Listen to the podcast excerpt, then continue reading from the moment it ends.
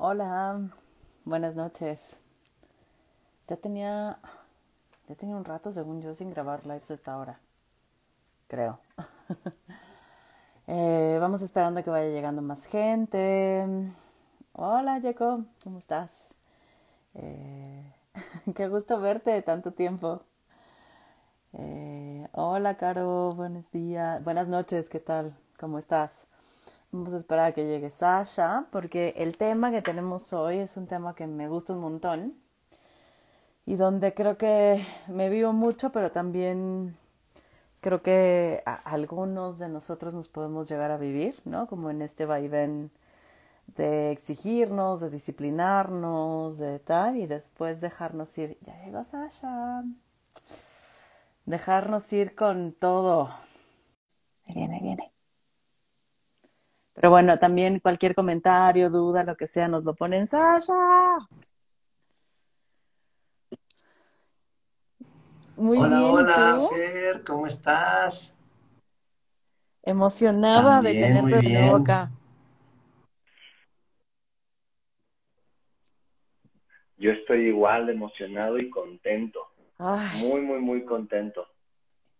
Oye, dime una cosa sí. rápido. ¿Se ve bien No, te ahí ves en la bien. imagen A lo me mejor soy yo la que está chueca porque tengo como ¿Sí? un. Va. un chunchito que se mueve. Ah, ok. No, creo que también soy yo medio Eso. Ahí está. Ah, ahí está. Sí. No sé te vas a poner un de... filtro ahí de perrito o algo así. Ah, no, uy, estaría buenísimo. Hacer, hacer un en vivo muy, muy serio, muy profesional, con filtros de perritos, estaría lo máximo. No es mala idea, ¿eh? Entre en- pensando en este, en, en- en este vaivén entre lo que nos Sí. y en donde nos dejamos ir, de pronto en, la prof- en el profesionalismo nos exigimos muchísimo hasta la imagen. Y hay otros que nos dejamos ir, ¿no? Por ejemplo. Oye, yo, yo tengo que empezar con una confesión, Sasha, y es que yo soy re mala para la exigencia, ¿eh? En algunas cosas. En algunas cosas. Soy re mala. Soy, soy muchísimo más de estas que se dejan fluir. Ujú. A mí fíjate que me pasa como, yo, cre- yo creo que tengo como una, una doble personalidad ahí, porque hay una parte de mí que es Ujú.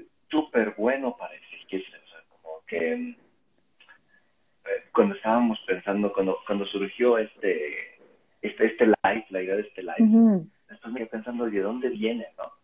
Eh, y para mí, yo, yo pasé como por una educación como súper rígida, ¿no? Durante toda mi infancia, una educación como, eh, como muy, este, como muy, sí, como, era, era- había muchas reglas como súper claras en todo lo que tenía que hacer en la casa, en la escuela, ¿no? Así como clarísimo, ¿no? Y entonces ahí me vivo como súper exigente conmigo. Pero esa exigencia luego le corresponde en algunos otros espacios donde creo que me dejo fluir, y lo digo así como que creo, ¿eh? porque luego yo creo que me dejo fluir y me dicen, no, hombre, ¿cuál fluido tú si estás más rígido Re que nada? disciplinado. Y me me gusta que pongas esto, ¿no? O sea, por- porque mencionas la palabra reglas.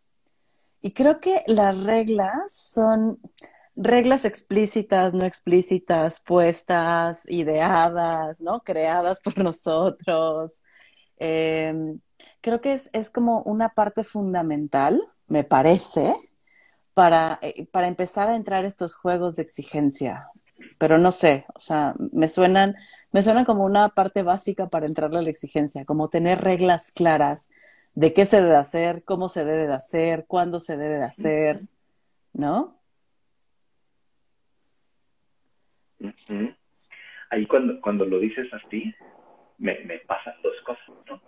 Primero me voy al lado kantiano y luego me voy al lado nietzscheano existencialista, ¿no? En la parte como de las reglas, sí lo veo así, creo que justo una de las partes como muy importantes que marcan nuestro, nuestro modo de estar en el mundo es estas reglas que, que nos que nos ponen, ¿no? Eh, la sociedad. Aquí me acuerdo, me acuerdo de esta, de, la, de, esta, de esta teoría del desarrollo moral de Colbert, que divide como al infante en, tres momentos, ¿no? Al ser humano en tres momentos, como la preconvencional, la convencional y la postconvencional. Y entonces en el momento preconvencional te dicen los papás son los que tienen que establecer lo bueno y lo malo.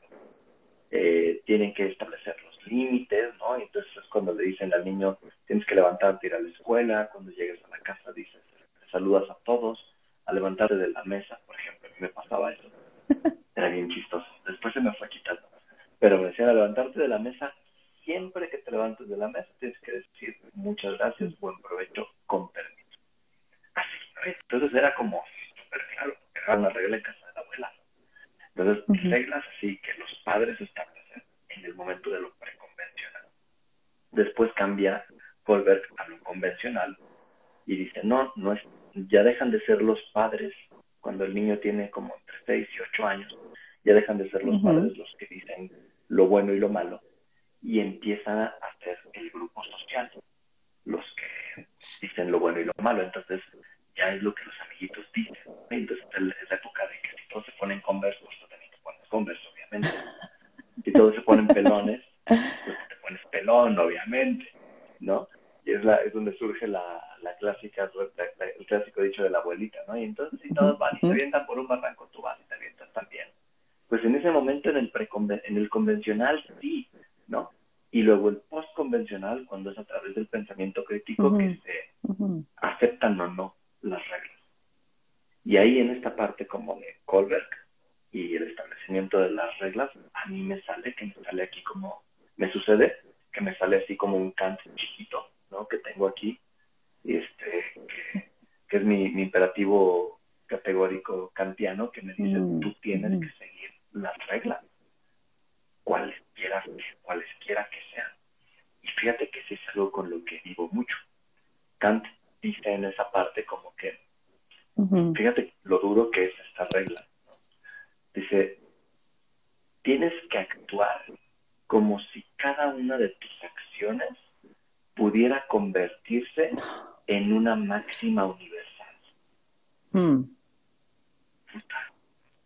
Digo, chale, entonces, o sea, y, lo explica además, o sea, lo que tú quieras hacer tiene que ser válido para ti, para todos los demás. No se vale aquí que yo miento, pero tú no. El clásico papá que dice, yo estoy fumando, pero mientras fumo te digo que no, que no es bueno que fumes, ¿no? Aquí si tú dices que te está bien fumar, tiene que estar bien fumar para todos. Niños, mujeres, adultos, embarazadas, no embarazados, todos. Y ahí sí me pasa que cuando ese imperativo categórico cristiano que me viene aquí así me surge, me siento súper exigido. Y me siento muchas veces cumpliendo esta exigencia. Está cañón, Sasha, porque de, pronto también siento que este tipo de exigencias son exigencias infinitas. O sea, como no, no llegas nunca a cumplirla al 100, voy a ponerlo así, ¿no? Como siempre hay algo más, un esfuerzo más que se puede o que se debe hacer para ya sea seguirla cumpliendo o tratar de cumplirla como se debería de cumplir, como se debería de cumplir. Porque a lo mejor no fumar es fácil, ¿no? O sea, si no fumas, no, no fumar y no seguir fumando es fácil. Pero lo pienso como en el, eh, a lo mejor siempre ser el mejor, ¿no? Como una, como una regla, tú siempre tienes que ir siendo el mejor.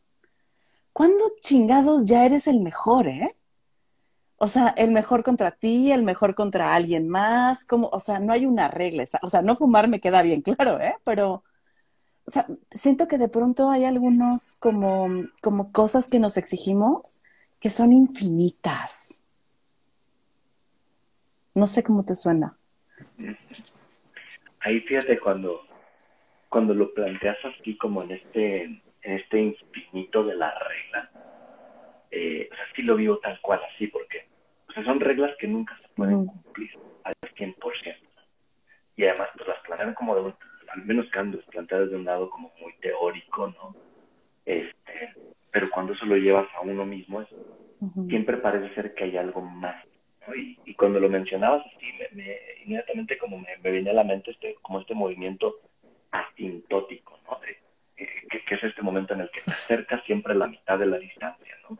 Y siempre la mitad, y siempre la mitad. Entonces, nunca es posible acercarte a cumplir esas reglas, que además ahí es donde entraría la parte bonita del existencialismo, que te diría, bueno, está bien, estas reglas están puestas ahí, pero no te olvides que esas reglas las crearon, creó algún grupo de personas y que así como las crearon hoy, las pueden recrear o tirar a la basura. Eh, y ahí cuando te estoy diciendo esto me imagino, me, me, acuerdo como de esta historia que seguramente tú también la conoces y también quienes nos acompañan hoy ahí, ¿no? Es este, este hombre que se va a la montaña y que de pronto regresa de la montaña con, con este con 10 reglas escritas en piedra, ¿no? Este, este Moisés que se va a la montaña. Y es bueno, pero esa, y esas reglas que fueron hace alrededor de unos 4.000, 5.000 años, las seguimos usando hoy. Pues hacía falta que las replanteáramos. Pero queremos seguir como con esa exigencia de pronto tan dura, que además es insaciable como si hubiera ahí un deseo que no se puede acabar. No se puede. Es como la vara súper alta todo el tiempo, ¿no? Y es nunca llegar a la vara. Y, o sea, lo pienso aparte como estas reglas que fueron creadas en algún momento que aparte asumimos como verdaderas. Porque fueron creadas hace tanto tiempo que las venimos heredando y es, es porque así es, ¿no? O sea, se debe hacer porque así es, porque así lo digo, ¿no? Los papás como porque así lo digo yo, pero es porque así se lo dijeron los papás y así se lo dijeron, ¿no? Como no hay un, no hay un detenernos a comprender, a cuestionar, a evaluar las reglas. Es, están y como te pasa a ti, hay que cumplirlas, ¿no? Y, lo pienso, por ejemplo, lugares bien exigentes, porque te digo, soy muy mala con la exigencia, pero, o sea, mi cuerpo ha sido siempre, hasta hace poco, un lugar de mucha exigencia para mí, ¿eh? Como el, ve, y, el lugar al que nunca se llega, ¿no? Como el tener que ser delgada, tener que, ¿no? Controlar siempre lo que como, tener que... Y nunca llego, porque entonces es llego y es sosténlo. Y sostente en el hambre, y sostente en esta disciplina, y sostente en... Y es, güey, no me da la vida. O sea, porque si me doy cuenta que en los momentos de exigencia, por ejemplo, con la comida que he tenido, me dedico a eso, Sasha. ¿Sabes? Como toda mi atención está centrada en eso. Entonces no tengo tiempo de convivencia y, no tengo tiempo de estudio, no tengo tiempo de trabajo, no tengo, ¿no? Como baja mi rendimiento en todas las demás áreas para poderme dedicar a eso que me consume. Y me consume. Hasta que me harto y lo mando al carajo, ¿no? O sea, justo estiro tanto la liga hasta que se rompe. Y entonces fluyo. Pero, pero sí sé, o sea, a mí sí se me rompe la liga, ¿eh? Yo sí he notado que a mí se me rompe la liga y yo ya espero que nunca más se vuelva a arreglar esa liga porque estaba mal. estaba muy mal. Desde donde estoy parada hoy, ¿no? Em, pero sí conozco personas que nunca se les rompe la liga.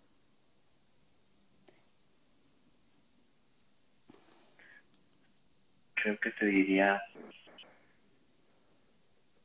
creo que te diría que en esta eh, en, ese en esa liga así como tú estás diciendo estirada creo que está toda esta tensión en la que nos vivimos constantemente. Y ahorita que lo decías también y que lo compartías es, esa tensión en la que yo también me, reconozco a mí ¿no? pero a mí no se me rompe. Yo soy de esos soy de los que digo, no, no, no, que aguante, que aguante, que aguante, y yo siento que ya está por romperse, entonces ahí donde veo que se va a romper, llego y le amarro algo, ¿no? Para que se pueda estirar todavía un poquito más. Y pensaba que a veces en esa exigencia, cuando tú me lo estabas diciendo, es una, es una exigencia en la que muchas veces al exigirnos nos negamos. Negamos quiénes somos Y esa negación está bien fuerte. Y es que, o sea, pienso dos cosas. Por un lado, ayer fui a ver Encanto, no voy a hacer spoilers, pero vayan a verla porque me conecta mucho con lo que estamos hablando ahorita, ¿no? Em, pero por otro lado, Pienso también en lo desgastante que, que era para mí el vaivén, ¿no? O sea, hoy te digo, hoy se rompió la liga y yo ya no quiero como recomponer esa liga, ¿sabes? O sea, ya me quiero relacionar de una manera distinta que no va desde la exigencia, porque también es eso, ¿no? O sea, ahorita estamos hablando justo de la exigencia y el dejarnos ir. Eh, creo que pueden haber formas distintas. No sé si es creencia, deseo, posibilidad que quiero abrir, ¿no? Eh, pero sí recuerdo ese vaivén terrible, ¿no? Porque entonces se rompía la liga y me iba, pero me iba con todo, ¿eh? O sea, como así a devorarme todo lo que no había devorado en, ¿no? En, semanas, meses, días, lo que fuera. Eh, a no mover un solo dedo, ¿no? Como echarme en el sofá, como, como costal de papas y, y quedarme ahí, ¿no? Y de pronto, obviamente, lo que sucede ante eso es un aumento de peso, ¿no? Obviamente. Eh, y entonces subía muchísimo de peso y después decía, pero ¿cómo me dejé ir así? Claro, si yo me hubiese mantenido en esa disciplina. Y aparte, claro, había toda una serie de voces que me lo decían, ¿no? Como lo estás haciendo mal, uno tiene que, rigidizarse, uno tiene que estar siempre en control. Fernanda, ¿cómo, cómo puedes hacer, cómo puedes hacerte esto? Y entonces era empezar a rigidizar, ¿no? Como otra vez sacar todo eso de mi lista de alimentos, otra vez matarme haciendo ejercicio, ¿no? Exigirme más allá del cansancio, hasta que se rompía. Entonces, imagínate el desgaste, porque aparte todo era con culpa, o sea, empezaba la exigencia y todo el tiempo era con la culpa de si no me hubiese dejado ir, estaría ya donde debería de estar. Pero cuando llegaba donde debería de estar no bastaba, ¿no? Y entonces había que ir por más, hasta que se volvió a romper. Y así, así todo el pinche tiempo, Sasha. Claro. Y, y justo que me, me gusta que lo dices así, porque parece que entonces la exigencia otra vez se vuelve una, otra vez esta exigencia infinita. Porque lo, lo pienso ahora como en el, en el, progreso, ¿no? Que lo pensamos así como desde el sistema muy capitalista, ¿no? Quiero progresar, quiero progresar, quiero progresar y entonces llegar a la cima hoy no me es suficiente, ¿no? O sea, ya subí el Ajusco, que son 3.500 metros, ahora quiero el, dormida, ¿no? Y ya se acabó la dormida, entonces quiero tal y luego hasta que llegue al Everest. No es una vez al Everest, ahora por, la, por el camino más difícil. Y como si también de pronto este mundo muy occidental nos vendiera la idea del progreso como si el progreso en un, en un movimiento rectilíneo uniforme hacia donde quiera que nos lleve fuera la única posible manera de estar. Y, y es algo a donde no sé si podemos llegar.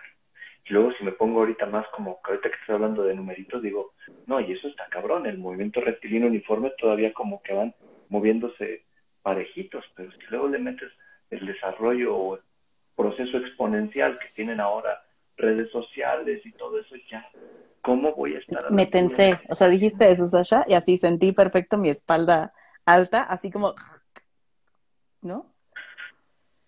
Hmm. Dice por acá, Caro, me recuerda el dicho de hoy, tienes que ser mejor que ayer.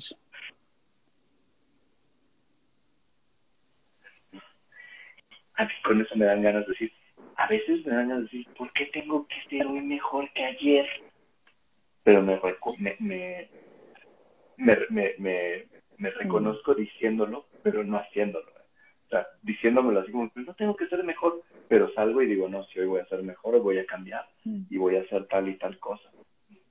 Me reconozco, sabes, en la exigencia también hasta haciendo como todas estas, estas siguiendo esta estrategias como el to-do list, ¿no? Que hago, inicio mi día con el to-do list y le voy poniendo palomita y sé que ahí voy progresando, pero sé que en todo eso me estoy exigiendo. ¿Cómo sostienes tu exigencia, Sasha? Para quienes están aquí que nos ven que también se exigen un chingo y que no se les revienta la liga nunca.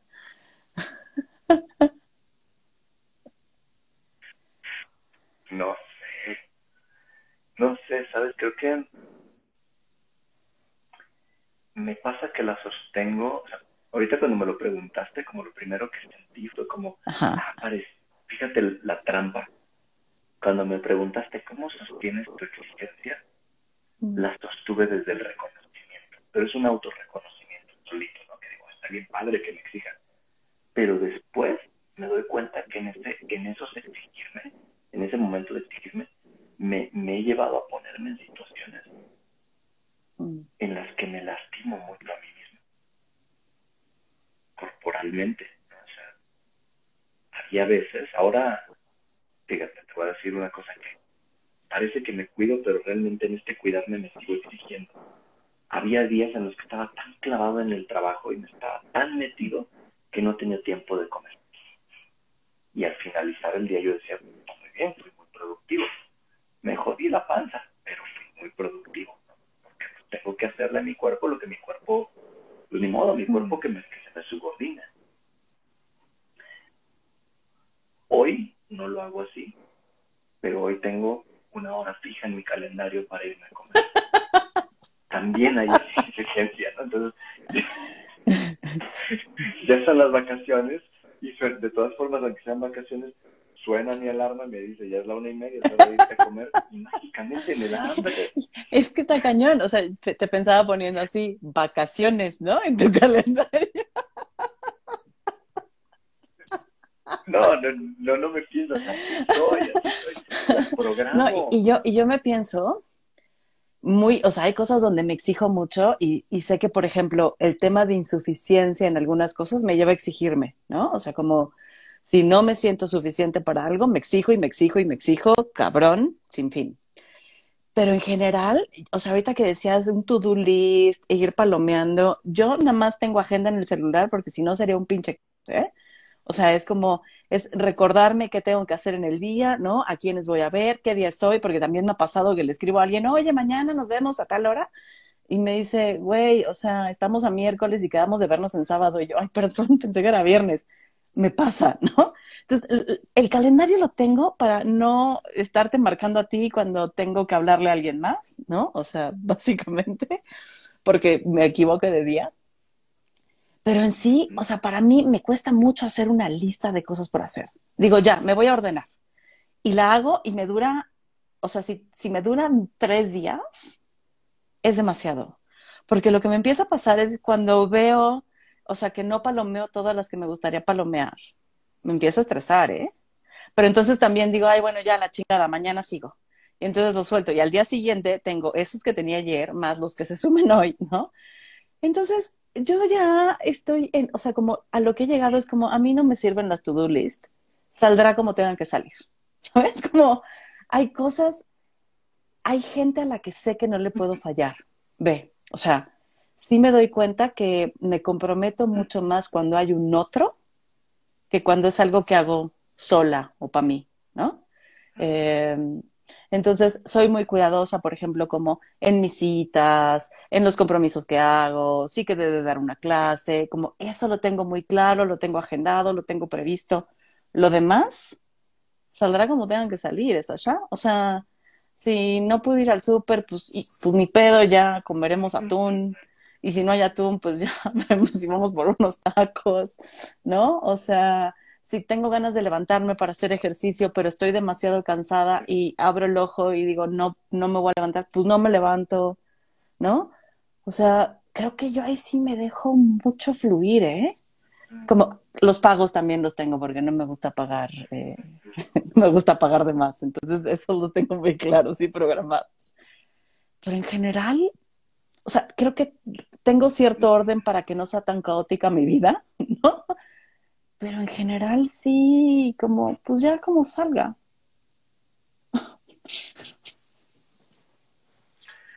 Fíjate que ahorita que lo que lo compartes también así, mm, me, quedo pensando como si hay una hay una gran exigencia, ¿no? Que, vivimos, ¿no? Y, y creo que un sistema en el que el sistema en el que vivimos nos invita a exigirnos para ser siempre mejores, mm. lo que sea que mejores quiera decir, ¿no? Porque pareciera ser que de pronto ser mejor es palomear más tu, tu, lista. Parece ser que ser mejor es, hasta, hasta te lo dicen así, no ser mejor, solo, solo ser adulto. Ya entra, hacer qué tal y tal. Eh, pero me gustó mucho esta parte que decías ahorita, de, de pronto me dejo ser quien soy. Y mm, siento que de pronto, por ejemplo, ahorita no estamos dando la atención al, al fluir. Y me venía a la mente este esta parte del, del Tao Te King que, que, que dice, ¿no? Que es mediante la no acción que todo queda, que, no, lo dice así, es mediante la no acción que nada Mm. queda sin ser hecho. Y entonces la invitación del Tao en ese sentido es, no hagas nada. De todas formas, todo se va a hacer de acuerdo al Tao. ¿no? Y, y hay una anécdota por ahí de cómo pintan los monjes taoístas, ¿no? Cómo pintan los, perdón, los, los artistas taoístas, ¿no? Ya ves que los, los eh, estos cuadros taoístas que tienen como por característica ser el 70% u 80% del cuadro blanco y solamente unas pequeñas composiciones en colores negros, ¿no? Porque hay mayor presencia de vacío que de que de objetos. Y le preguntaban a los a los a los artistas, oye, ¿cómo le hace usted para poder hacer estos cuadros tan bellos, ¿no? Con tanto vacío. Y decía, pues es muy fácil. Antes de que usted se siente a, pintar, tienda su cama, pague sus cuentas, lave sus trastes, haga todo lo que tiene que hacer para hacer espacio para el no hacer. Y en ese espacio del no hacer, te permitas este fluir. ¿no? Entonces, sigue siendo una tensión entre el, entre el hacer y el no hacer. Lo que es cierto es que no podemos dejar de hacer, pero también hacer demasiado. Eh, es hasta un problema, ¿no? Puede ser un problema también para uno mismo. Eh, sí, por ahí más. No, no, Ya y me es estoy que, o sea, porque, porque lo pienso en el hacer y no hacer, pero también, o sea, conecto con el controlar y fluir, ¿eh? Como el, esta necesidad que de pronto siento que tenemos de sentir que tenemos el control.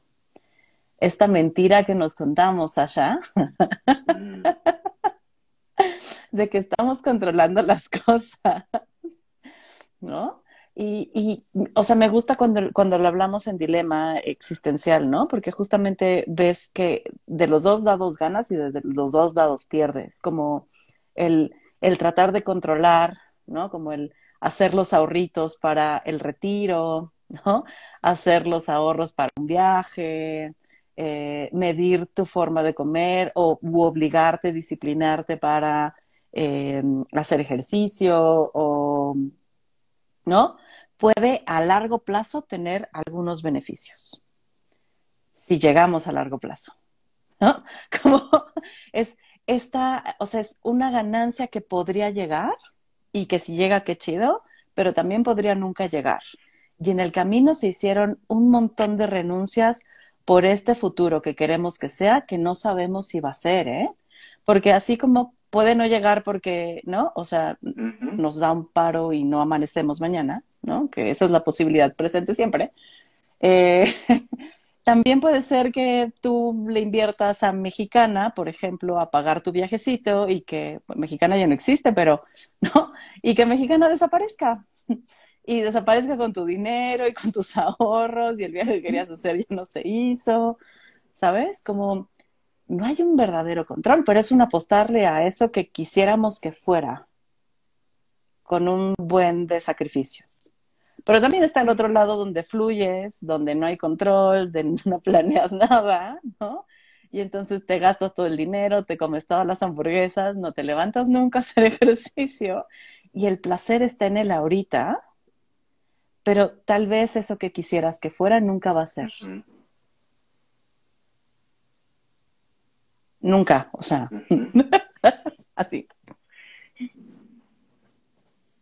Y entonces ahí parece justamente como lo, como lo planteas, que justo ni, ni, en el, ni en el placer inmediato ni en el placer futuro, o sea, ni en la autoexigencia o la exigencia, ni en el dejarse fluir por completo. como si fuera más Mm. bien un vaivén.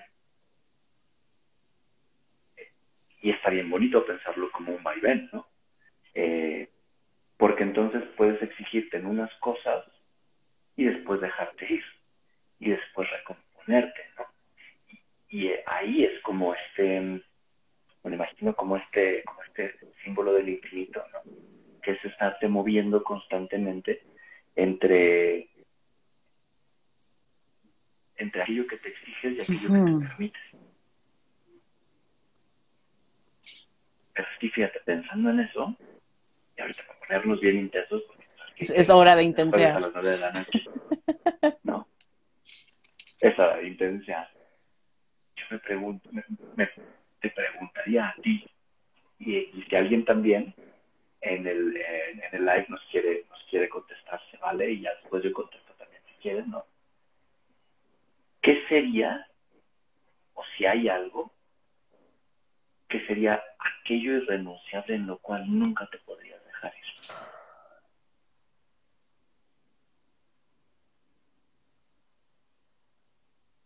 Madre santa.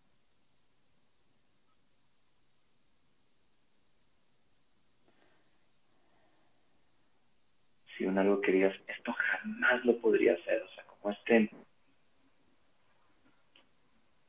como este valor, cre- creo que sí lo, lo pensaría como un valor súper universal que dijeras, o no universal, personal, que dijeras, esto sí está como dentro de mí. Es que pensé en lo que nunca No, dejé, nunca. pens- o sea, como en lo que nunca pensé en pasado que me dejaría ir y tenía que ver con el soltar el control sobre mi cuerpo, ¿no?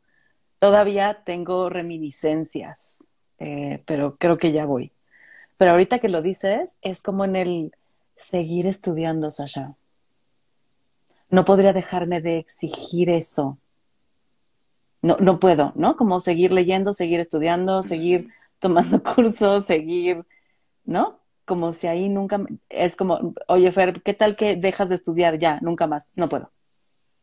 No, no, no hay forma, no voy, José. No. ¿Tú? Wow, eterna estudiante, eterna estudiante, sí te veo tal cual, eh, te veo tal cual.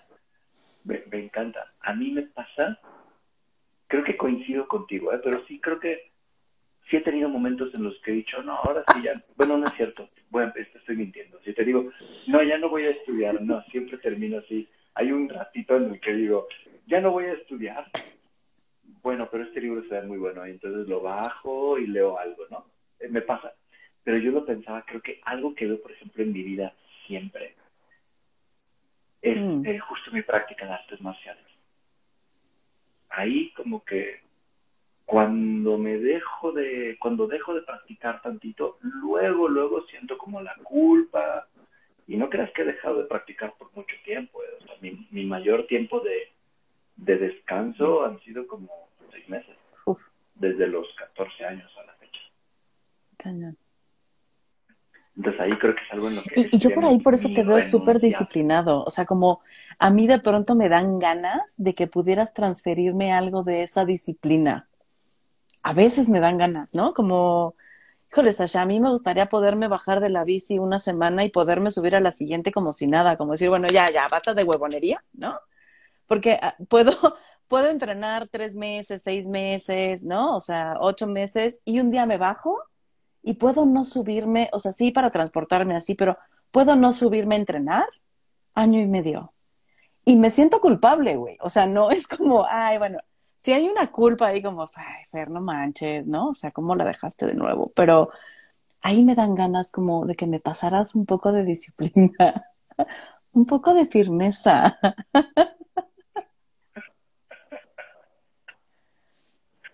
Fíjate, ahí está. Te diría, sí está bien padre, ¿no? Porque está bien bonito como pensarlo como en una disciplina de esa manera. Pero también en esa firmeza mía, me acuerdo, estando un poquito más joven, que era tal mi exigencia de ir a entrenar, que me acuerdo de haberme ido de fiesta el viernes acabar la fiesta a las 4 de la mañana irme a casa de mis papás que vivían en la Jusco, este, dormir allá, porque voy a todavía con ellos, y tener entrenamiento a las 8 de la mañana. O sea, ir, eh, dormirme y decir, tengo tres horas. Dormir tres horas, levantarme e irme a entrenar nuevamente. Mm. ¿A, costo de, ¿A costa de qué? ¿No? A costa de dolor de cabeza, posibilidades de, de lesiones, todo, ¿no? Y ahí como que esa exigencia a veces creo que hasta me ha sido muy costosa. Me llegó a ser costosa a nivel de amigos, a nivel de pareja, a nivel de familia. Que de pronto me decían, no, ya no te invitamos a nada los fines de semana porque siempre dices que tienes que entrenar. Como siempre estás entrenando, ya no te invito. Y. Y es que cuando lo pones así, digo, sí, claro, por eso nunca voy a hacer un triatlón. O sea, ¿sabes? Como tengo una amiga que hace triatlones y entrena y es como, vamos a ver este fin. No, porque tengo que correr y mañana me toca nadar y, ¿no? Y es como, güey, no, yo nunca lo voy a hacer. Porque tener que mover mi día a entrenamientos fijos, ¿no? O sea, no. Entonces me dice, no, sabes que no, está bien, quédate tu firmeza, Sasha, así estoy bien, puedo estar año y medio abajo de la bici. Oye, por acá Caro nos pone que si podemos fluir con cierto nivel de exigencia o a fuerza son por completo polos opuestos. Desde hace ratito vi, vi, la pregunta de Caro y estaba pensando que, o sea, me gusta, lo vuelvo a platicar primero como a nivel así como anecdótico y teórico y después lo, pasamos a la parte vivencial, ¿no? así creo que está más divertido. Eh, como a nivel teórico y anecdótico, me, me, parece que ahí, por ejemplo, hay este, este cuento precisamente oriental en el que hablan de la diferencia entre el roble y el bambú. Eh, seguramente lo has escuchado, ¿no? que llega una gran tormenta, el roble, es, el roble es como muy grande, muy firme, eh, alto, de, un tronco muy grueso, con unas raíces muy profundas. Eh, y opuesto al bambú, que el bambú pues es eh, como más, más flexible, crece muy alto también, pero no necesariamente es muy grueso, no tiene tantas ramas, las ramas crecen solamente a la parte de arriba, en el roble hay muchas ramas, muchos seres vivos se acercan al roble, ¿no? hasta en sombra en el roble y que cuando llega una gran tormenta, el roble recibe tan fuerte el aire que el aire tumba al roble. Y por el otro lado, el bambú se dobla con el aire y cuando el aire deja de, deja de pegar en esta dirección, pues el bambú regresa porque tiene esta posibilidad de fluir, ¿no? de ir y venir. Em, a nivel como creo que como un poquito como esta anécdota, un poquito teórico, creo que diría ahí, eh, Caro, que, que se puede fluir con un cierto nivel de exigencia, que se puede, puede ser flexible a la vez que rígido, ¿no? Y me parece que es como una posibilidad. Pero creo que a nivel de vivencia se mm. puede volver algo muy difícil porque es, estar entre, entre el uno y el otro, moviéndote para ambos lados, pero regresa a ser nuevamente como algo que nunca es ni lo uno ni lo otro. Y en ese no ser ni lo uno ni lo otro, creo que de pronto, para nuestra mente muy occidental, se vuelve hmm. algo terriblemente conflictivo. Sí, porque, o sea, ahorita que lo dices es como tienes que escoger o eres, o eres firme o te dejas ir, o sea, ¿cómo, cómo andas de un lado a otro, ¿no? O sea, ¿cómo, cómo andas navegando de aquí para allá? Defínete, Sasha. Uy, sabes cuántas veces me han dicho, ¿eh? Defínete en la vida me dijeron así cuando yo les dije, quiero estudiar filosofía, pero defínete como filosofía. Bueno, ahora quiero ser psicoterapeuta existencial, pero ¿cómo? Oh, no que eras filósofo y ahora psicoterapeuta, ¿qué eres? esa gran pregunta. Como si tuviera respuesta. Sí. Y, ay. Es que no sé, porque a lo mejor también tiene que ver con las palabras que usamos para referirnos a estos lugares, ¿no? Como, o sea, como de, dureza, de, eh, de exigencia, de ser estrictos, como, ¿no? Eh, y, por el contrario, como a lo frágil, a lo endeble, a lo que fácilmente se rompe. Y entonces, como pasar de uno a otro con estas formas de concebirlo, como tan rígido o tan frágil, pues me parece que está cañón, ¿no? Y hay un, no recuerdo el nombre de, del autor, ¿eh?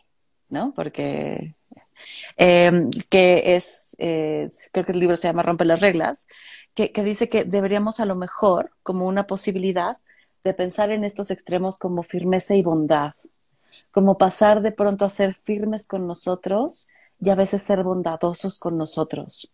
O sea, no, no estar en esta exigencia dura, radical, tremenda, ¿no? Sino como a veces hay que ser un poco firmes. Porque ya hasta, decirlo se siente distinto, ¿eh?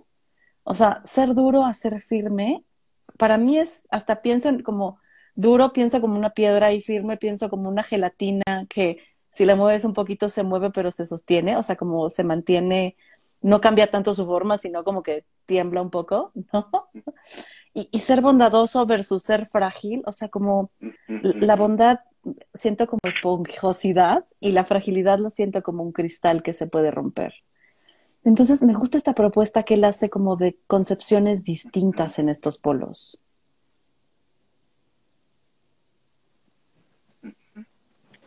Me, me, encanta la forma de la forma de verlo porque sabes cuando hablábamos cuando cuando lo estabas mencionando inmediatamente como bondad firmeza. Oh. con firmeza, no, no, en, los otros. que, desde estar rígido y ser flexible, ¿no? Como, como estos dos polos opuestos que nos decía Caro, dos polos opuestos que, que nunca se pueden totalmente juntar. Y yo me quedaba pensando con, estas, con esta nueva aproximación que estabas utilizando ahora, como que me quedaba pensando de pronto, ¿cuánto nos hace falta mm. ser compasivos con nosotros mismos? A mí, a mí en lo particular, como, como experiencia vivida, ¿cuánta falta me hace de pronto permitirme regalarme una caricia, un apapacho, ¿no? De pronto, de pronto me digo y no sé a cuántos les llegue a pasar como a mí, que nos estén escuchando, que de pronto me vivo como autómata. O sea, sé que me levanto a esta hora, hago el desayuno, me preparo el café, este, me meto a bañar, eh, estoy listo de, para salir de la casa e irme a trabajar en 15 minutos, ¿no? Así como rígido. Y, y de pronto no me doy el permiso como tú decías hace ratito, de hoy no me voy a levantar tan temprano, hoy no me voy a hacer el desayuno, me voy a comprar un cuernito de camino y ya está. Porque me pasa que si lo hago, que si me, pasa así, y ahí la culpa me guía. Me pasa que si me hace tarde para irme al trabajo, me compro un cuernito. Me compro el cuernito y lo disfruto, pero todo el tiempo me estoy diciendo, me debía haber levantado temprano. Pasó porque, y entonces empiezo a hacer el recuento causal, ¿no? Y, y trato de buscar el, el, error, ¿no? Para poder del error identificar qué corregir. Y me digo, ahorita que estoy hablando consigo y con quienes nos acompañan, pudiera de pronto ser un poco más compasivo conmigo mismo y decirme, está bien equivocarse, Sasha. Está bien que no tengas todas las respuestas. Está bien que no logres todas las metas. Está bien que no estudies todos los libros, que no sepas de todos los temas. Si me digo eso y me lo creo, entonces creo que ahí puedo ser más flexible. Y, y pero manteniéndome desde la compasión hacia mí, desde este, creo que la compasión la definiría como este, como una verdadera manifestación de amor a uno mismo. Porque creo que a veces, hasta en eso, no voy a decir fallamos, no hay que, no hay que repartir, ¿verdad? Pero hasta en eso fallo, en amarme a mí mismo. En, en, me pasa como mi mamá se burlaba de mí de chiquito, ¿no? Y de grande también. Me dice, tú eres de esos que descansas haciendo adobes, mijo. Y yo le decía, ¿qué es eso, mamá? Me decía, encuentras 10 minutos que tengas libre y haces algo. ¿Y qué crees? Tiene toda la razón, porque ahora en mis 10 minutos libres... ya, ya vi que eres de los más aplicados aparte. No, hombre, o sea, hoy, además eso me lo dieron, ¿no? Fíjate cómo el reconocimiento también te lleva a seguirte exigiendo. Ya hoy no me esperé hasta en la noche para hacer mi duolingo, ¿no? Entonces, creo que desde este, desde esta compasión, pero la compasión, podemos ver la forma de, bueno, no, no como una forma de hacerlo, sino como nos permitimos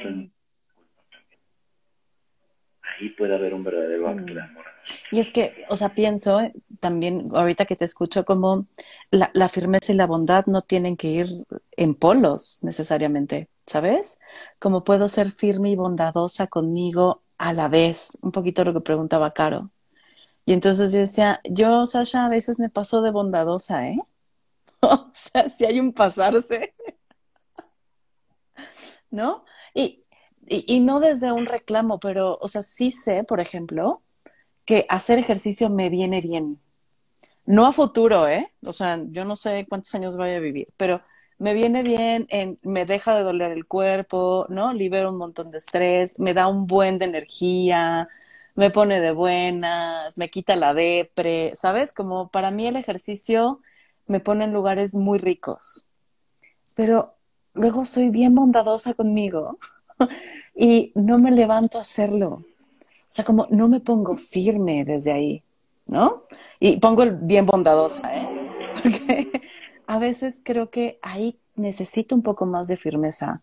Sí, me queda claro, no voy a correr un triatlón, porque para mí no viene eso la disciplina y renuncio a eso, ¿no? ¿Quién, quién sabe, a lo mejor en cinco años me ves corriendo un triatlón porque de alguna manera conseguí disciplinarme. Pero a lo mejor sí de pronto también saber que en algunas cosas nos vienen bien ponernos firmes, ¿no? O sea, me viene bien, a mí no a largo plazo, ¿eh?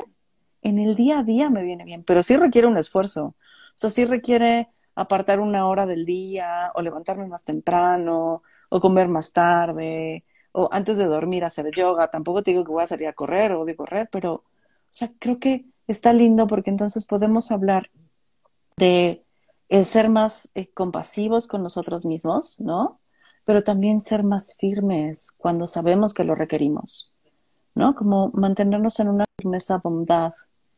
Eh, porque aparte, esta firmeza es, es, bondadosa conmigo, no es una firmeza horrible, es, es una firmeza que me va a ayudar a estar mejor. No sé qué piensas. Me, encanta esta forma en la que lo en la que lo planteas porque lo primero es que sucede un cambio de paradigma ¿no? entre entre rigidez y flexibilidad que parecen ser así como polos opuestos y o eres muy rígido o eres muy flexible no pero cuando le cambiamos el puro nombre ahí creo que totalmente eh, Wittgenstein tenía razón ¿no? el, el, mundo que vivimos es el mundo que hablamos la palabra que usas para nombrar el mundo reconfigura el mundo de un modo distinto. Entonces, si le cambio rigidez por firmeza y flexibilidad por bondad, siento que puedo estar como si los polos opuestos se hicieran un poquito más cercanos. Así lo vivo cuando lo dices, como parece ser que ya están en este como en este espacio, en este espacio en el medio, y ya no en los opuestos. Y como si esté en el medio fuera de pronto mucho más donde habitamos, pero creo que a veces no se reconoce. No lo reconozco, no lo reconocemos cuando cuando dices esta bondad. Yo digo, por ejemplo, yo estoy rebondadoso conmigo comiendo pan. Todos los días digo, ya no voy a comer pan. Nada más me crecen los cachetes, pero es que no puedo dejarlo. No, y siempre me, hasta hubo, un- hubo una época en la que dije, ok, solo dos panes a la semana. Los miércoles y los domingos, no más. Y fui rígido, ¿no? Pero si de pronto digo, a ver, y si lo veo desde justo esta bondad, ser a lo mejor como firme conmigo en algunas cosas. En, en- hasta creo que esa firmeza y bondad ayudan hasta el establecimiento de límites que llamaríamos asertivos, ¿no? Como decir firmemente, pero con la bondad, me voy a decir hoy que esto ya no lo puedo seguir haciendo, o esto al menos hoy no lo voy a hacer. Mañana quién sabe, pero hoy, hoy está fácil. Entrégate a los panes allá. No, si estoy más que entregado. Te venimos manejando la concha de chocolate, chocolatín, el rol de... Híjole, no sabes. No sabes, no sabes. Creo que te voy a decir que nos vayamos, en vez de que nos vayamos... Estoy de acuerdo nos contigo. Calientitos. Híjole, no sabes. Uy, uy. Parece que dijiste calientitos, te calientitos que pasan por aquí. No llegan, pero sí, cuando pasen avísame y me lanzo por unos porque me han dicho que están muy buenos. Así, mándame mensajito. Mándame mensajito. Sí, la verdad, sí valen la pena. Los biscuits calientitos. Ay, Sasha. Sí, la verdad que están bonitos, ¿sabes? Como Estefania dice, acá dice, ¿por qué cuesta tener fuerza pan". de voluntad? Mm. E-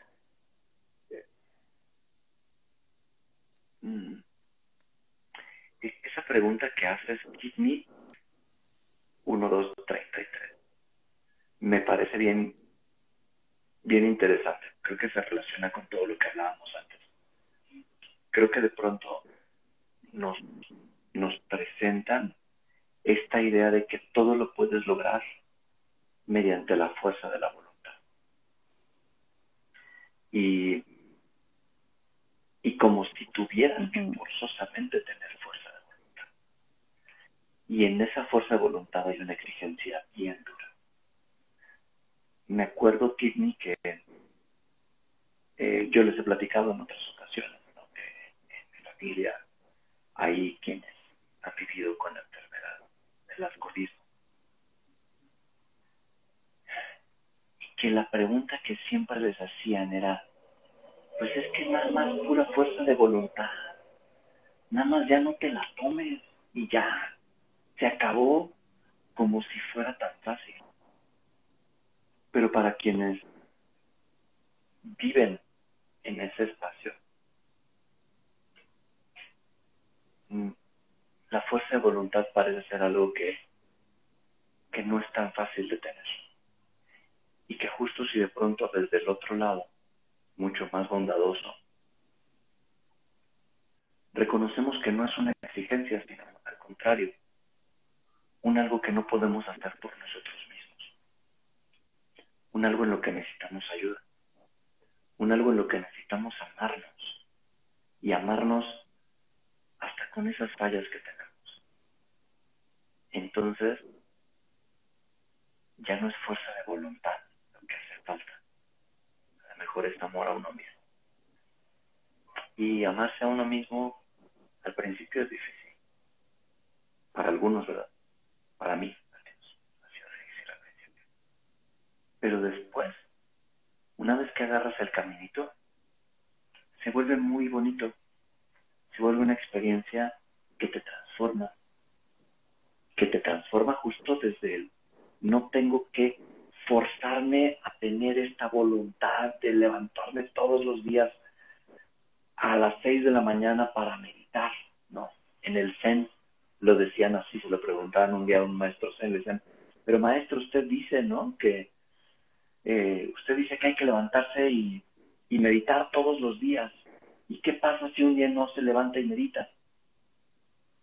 Pues no pasa nada. Al día siguiente te levantas y meditas otra vez. Si un día fallaste, no pasa nada. Mm. Vuelve a intentar mañana. Y ahí está esa, ese, eh, me encantó esta, esta firmeza bondadosa. Es, que conduce al amor a uno mismo. Y es que pensaba, Sasha, que mm, cuando, cuando hablamos de amor a uno mismo, desde mi experiencia, yo he requerido de otros que me sostengan eh, para poderme amar. ¿Sabes? Como de pronto creo que, eh, y lo hemos platicado, ¿no? Como desde esta sociedad bien individualista, es como aprende tú solito a amarte, ¿no? Y, a veces necesitamos miradas que nos sostengan, ¿no? Que nos comprendan, que ahorita que decías, como el, el, amarnos suficiente para saber que de pronto no podemos solos, ¿no? Como ser tan bondadosos como para saber que no podemos solos. Y, de pronto yo necesité una comunidad que me sostuviera para aprenderme a amar, Sasha, porque si no me sentía enloquecida, ¿no? Como dicen que tengo que cambiar, dicen que necesito ser distinta, dicen que no quepo, entonces seguro tienen razón y yo estoy mal. Seguro yo soy la que tiene que cambiar, la que no se ajusta, la que no merece el amor que se le niega, ¿no? O sea, no lo merezco. Pero entonces cuando encuentro una comunidad donde me reafirman como el, güey, no, no, estás mal, ¿no? O sea, tú no tienes que cambiar nada, así como estás, estás bien, no necesitas modificarte nada, te amamos como vienes, ¿no? Y eso es bien cabrón porque nos enseñan un amor muy de, híjole, para otro lado, ¿eh? Como si te portas bien te amo y si cumples lo que quiero te amo, pero si no, vas perdiendo el amor, ¿no? Eh, entonces, de pronto, sumándome un poco, es también ir, viendo como, es que iba a decir dónde cabemos, pero ir buscando estas otras miradas que comprendan o que por lo menos intenten comprender lo que vivimos eh, para acercarnos y no desde una exigencia de lo que debemos de dejar de hacer, ¿no? O sea, para mí sí fue encontrar una comunidad gorda, ¿no? Y, que se, se, proclame desde ahí. Eh, y está cabrón, ¿no? Porque antes era, hasta me daba miedo de autonombrarme gorda, ¿no? Ahora hasta un círculo de gordoridad voy a hacer. Pero es, es esto, Sasha, como a veces sí no nos alcanza sin la mirada del otro.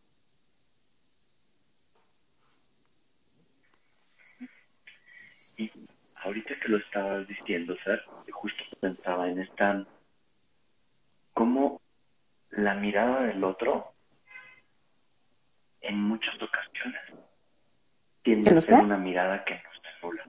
Ah, Así como lo que nos, que nos anula. A veces la mirada del otro nos anula en, este, en esta sociedad, ¿no? Porque te dicen todo lo que no tienes. Y me acuerdo de una... Hubo por ahí un performance que hizo una artista plástica donde fue un día con un cirujano plástico y le dijo, por favor, marca todas las áreas de mi cuerpo que debería de modificar para cumplir con los estándares de belleza que te piden a ti todos los días que operes.